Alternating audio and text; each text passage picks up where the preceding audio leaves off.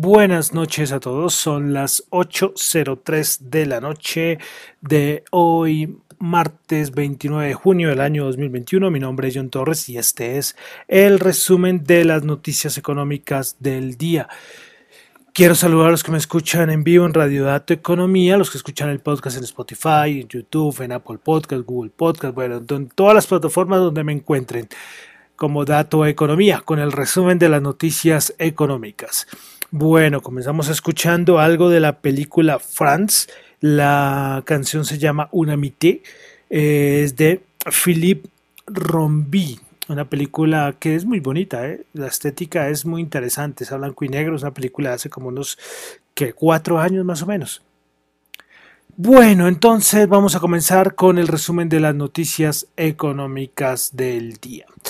Listo, vamos a comenzar como siempre con Asia, daticos macro, con Corea del Sur tuvimos dato de producción industrial del mes de mayo 15.6, el dato interanual se esperaba 18.3, producción industrial mensual menos 0.7 cuando se esperaba 0.7.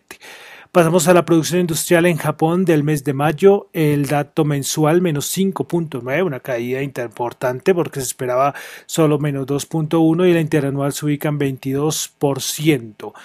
Vamos a Europa, donde tuvimos dato de ventas minoristas del mes de, de mes de mayo, a ver si acá, 20 minoristas del mes de mayo, el dato interanual se ubica en 18.8, el anterior dato había sido de 38.5 y es que cayeron, porque el anterior dato mensual había sido de 41%, 41, esta vez solo fue el 19.6. Inflación en España, el dato mensual 0.4% y el interanual se ubica en 2.6%, esperado 2.7%, pues ahí están los niveles esperados. Vamos a la confianza del consumidor en Francia, en mes de junio 102, se esperaba 100, subió porque el anterior había sido 98, la confianza del consumidor. Dato de inflación en Alemania, Dato importante, dato mensual del 0.4 y el interanual se ubica en 2.3. Entonces, datos manejables. Inflación en España como la inflación en Alemania. Tuvimos también en Europa el dato de confianza del consumidor de la eurozona, menos 3.3. Bueno, ahí con esto dejamos Europa. Hoy Lagarde dio algunas declaraciones, pero, pero, pero nada, o sea, ni siquiera rescataron casi los medios. Cuando ya repiten mucho, uno ya dice, ah, bueno, siguiente. sí, porque verdad que no hay mucho que rescatar. Pasamos a Estados Unidos, tuvimos dato de confianza del consumidor, dato importante, 127.3, subió porque se estimaba 119 y el anterior dato había sido de 120. Hoy sale un dato muy importante, un dato de vivienda, y es que eh, los precios de las viviendas unifamiliares en 20 mercados urbanos en Estados Unidos, y son los 20 mercados más importantes en Estados Unidos, aumentaron en abril con respecto al año anterior en la mayor cantidad y ah, siéntense, en más de 15 años, ¿qué tal el datico? 15 años. Y es que la escasez de vivienda disponible para comprar aumenta eh, y los precios, ah, perdón, la, sí, qué pena, qué pena. La escasez de viviendas disponibles aumenta y esto hace que los precios aumenten también a un ritmo mucho más rápido. Y son, está el aumento de los precios que van más rápido desde la crisis financiera, imagínense esto. Pues dato bastante importante. Y es que el índice compuesto, hay un índice que se llama el Cash Schiller, eh, ganó un 14.9 durante los últimos 12 meses, desde abril del 2020 al 2021. Y hay algo que también vale decir, esto se va más hacia las viviendas usadas, pero a, nivel de las, de las viviendas nuevas, el Departamento de Comercio de Estados Unidos, de Estados Unidos informó que las, las ventas de nuevas viviendas unifamiliares en Estados Unidos cayeron a un mínimo de un año en mayo. ¿Y por qué? Porque es que lo que hemos dicho muchas veces acá, lo de las materias primas, exceptuando como la madera, y eso que ha bajado de precio, ha hecho que aumente el precio de las casas recién construidas. Entonces vemos ahí la preocupación que hablamos aquí de la Fed, que dice mucho el precio de la vivienda, y hasta ayer hablamos precisamente de de alguna especie de tapering, entre comillas, que tendría la Reserva Federal vendiendo bonos hipotecarios precisamente por el aumento de la vivienda. Entonces, Importante este dato que le hice un poco más de énfasis el día de hoy de los precios de las viviendas. Bueno, cositas de la Fed, hoy volvió a hablar Barkin, dijo que estaría lista para comenzar un tapering tan pronto como se haya cumplido el progreso en el empleo. Y esto nos me hace acordar que nos había dicho, bueno, que ya muchos de ustedes ya deben saberlo, los que están pendientes de mercado, y es que el día viernes tenemos dato de empleo, entonces en Estados Unidos era un dato importante. Eh, listo, de Colombia voy a dejar así en blanco.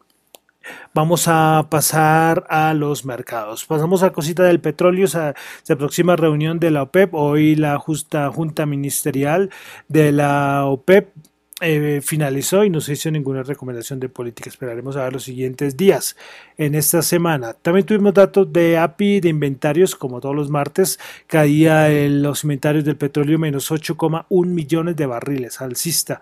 Y la gasolina, que ves pocas veces lo digo, aumentó 2.4 millones de barriles. Eh, cositas, hoy voy a hacer cositas de Colombia y es que el grupo Orbis, el dueño de Pintuco, ustedes han visto Pintuco, creo que es una marca súper conocida en Colombia, pues informó que la totalidad de sus accionistas han suscrito con eh, Axonobel Corings International que es una empresa que tiene su sede en, Países Bajos, yo no sé si Holanda, si es Países Bajos, pues acordó un contrato de compraventa de un total de 16.135.980 acciones ordinarias del grupo Orbis, lo que representa el 100% del capital suscrito.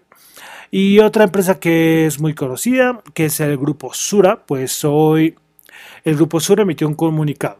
El comunicado dice que eh, bueno, sí, el comunicado dice que la inversión realizada por la compañía ayuda, bueno, el grupo Sura, bueno, el grupo de inversiones suramericana, voy a leerlo completo, dejarla de la pereza. El grupo de inversiones suramericana SA informa al mercado sobre la inversión realizada por la compañía Ayuda Diagnóstica Sura SAS, sociedad subsidiaria suramericana SA en la sociedad Basigen SA AS, es decir, SAS. Pues el valor inicial de la inversión realizada asciende a la suma de 1,5 millones de dólares a través de la cual Ayuda Diagnóstica SAS adquirió una participación accionaria correspondiente al 50% de la sociedad referida.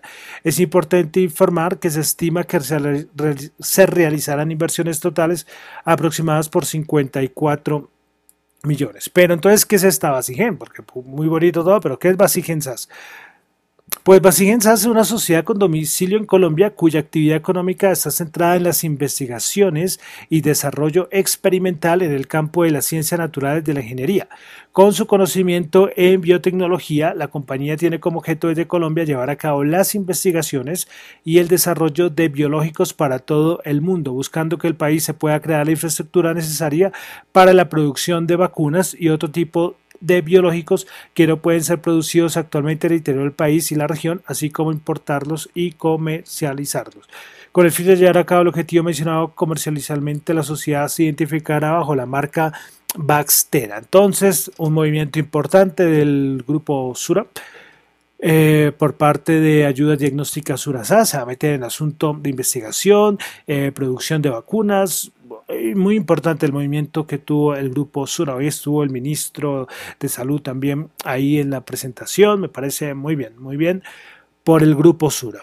Bueno, entonces vamos a pasar a mercados. Mercados, adivinen que Dow Jones en máximos, hablo de índices de Estados Unidos.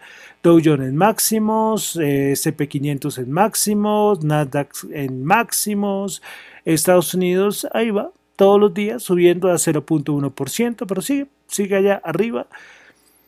En Europa sigue el nerviosismo por lo de la, mutación esa del virus, la Delta, el Reino Unido, eh, Portugal, la cosa está complicada, en Estados Unidos poco les importa esto, ellos van a su cuento, pero bueno, tampoco es que se sabe, ¿no? Si va a afectar muchísimo. Veremos, hoy Moderna sacó la noticia que su vacuna podría ser buena en contra de, esta, de esta variante Delta, pero, pero miraremos a ver qué pasa con el, con el resto de países. Pero por el momento los índices de Estados Unidos van a su ritmo, allá poco, allá nada de tapering, nada de ninguna cosa, allá van a su ritmo. algún día caerá, no sé, de pronto puede ser que no puedes caer en 20 años, lo que sea, puede ser en un mes, pero esto sigue, sigue, usted ve las gráficas al infinito. Pero bueno, comencemos. Nasdaq 100 subió 47.703%, 14.572. Principales ganadoras del Nasdaq 100 tuvimos a Pinduoduo 6.9, Moderna, la que les decía 5.1%, Skyworks 4.5%, principales perdedoras Fox Corporation menos 3.8%, Excel Energy menos 2% y Seagen menos 1.5%. El dado el Dow Jones. El SP500, 4291. Ahí va a tener un poquito de problemas para pasar fácil el 4300. Bueno, aunque eso mismo yo decía el 4000 y se lo pasó sin problemas. Eh, entonces subió 0%, 0.03%, un puntico, 4291. Principales ganadores el SP500, Skyworks 4.5%, Curvo 4.4% y Morgan Stanley 3.3%. Vale decir que los bancos Recuerden que habíamos dicho que los bancos pasaban unas pruebas de estrés, entonces ya pueden hacer compra de, acciones y lo de la repartición de dividendos. Y ayer salieron un montón de bancos, muchísimos, a, su distribución de dividendos, exceptuando Citi. Citi sí, que compraron Citi pensando que iban a haber buenos dividendos, lo lamento, pero estos no, no fueron. Pero Morgan Stanley, Goldman Sachs, bueno, todos los monstruos. Principales perdedoras el SP500, Fox Corporation 3.8, Biocom menos 2.9 y Nord Group Grumman Corporation menos 2.6%. Vamos al Dow Jones, 9 punticos subió, 34.292, 0.03%. Principales ganadoras en el Dow Jones, Nike 2.3%, Home Depot 1.2% y Apple 1.1%. Principales perdedoras, Boeing menos 1.7, Walt Disney menos 1.5, Intel menos 1.2%. Bolsa de Valores de Colombia, el MSCI Colca bajó 13 puntos, menos 1%, 1257. Principales ganadoras en la Bolsa de Valores de Colombia, solo dos activos, el Grupo Energía Bogotá 2%, y el Cóndor 1,7%. Principales perdedoras, el Éxito menos 5, 8%, Avianca bajó 5, 4% y con concreto bajó el 5%. Eh, listo, vamos a ver algo de materias primas. El petróleo WTI 73.4 subió 0.7, Brent 74.6 subió 0.6, el oro que no levanta cabeza 1761 bajó 17. Imagínense, recuerden que hace que dos semanas estaba en 1900, alcanzó y para abajo. El Bitcoin 35.930 subió 1.779. Vamos a ver como siempre en cuanto va el Bitcoin 35.819. Es decir, nada, como 100 dólares la diferencia. Hoy de cripto los dejo descansar. Super noticias importantes, no hay mucho del mundo cripto. Sigo pendiente lo del Salvador, estoy analizando, está dando mucho que hablar. Y lo de Binance, que sigue ahí con sus problemas en Canadá, en el Reino Unido, ahí poniéndole un poco de zancadilla a la operación de Binance. Y para finalizar, tasa representativa del mercado 3.756 subió 43 pesos. Bueno, con esto termino por el día de hoy el resumen de las noticias económicas. Recuerden que eso son opiniones personales. Esto no es para nada ninguna recomendación de inversión. Mi nombre es John Torre. Me encuentran en Twitter en la cuenta arroba John Chu, en la cuenta arroba Dato Economía. Muchísimas gracias.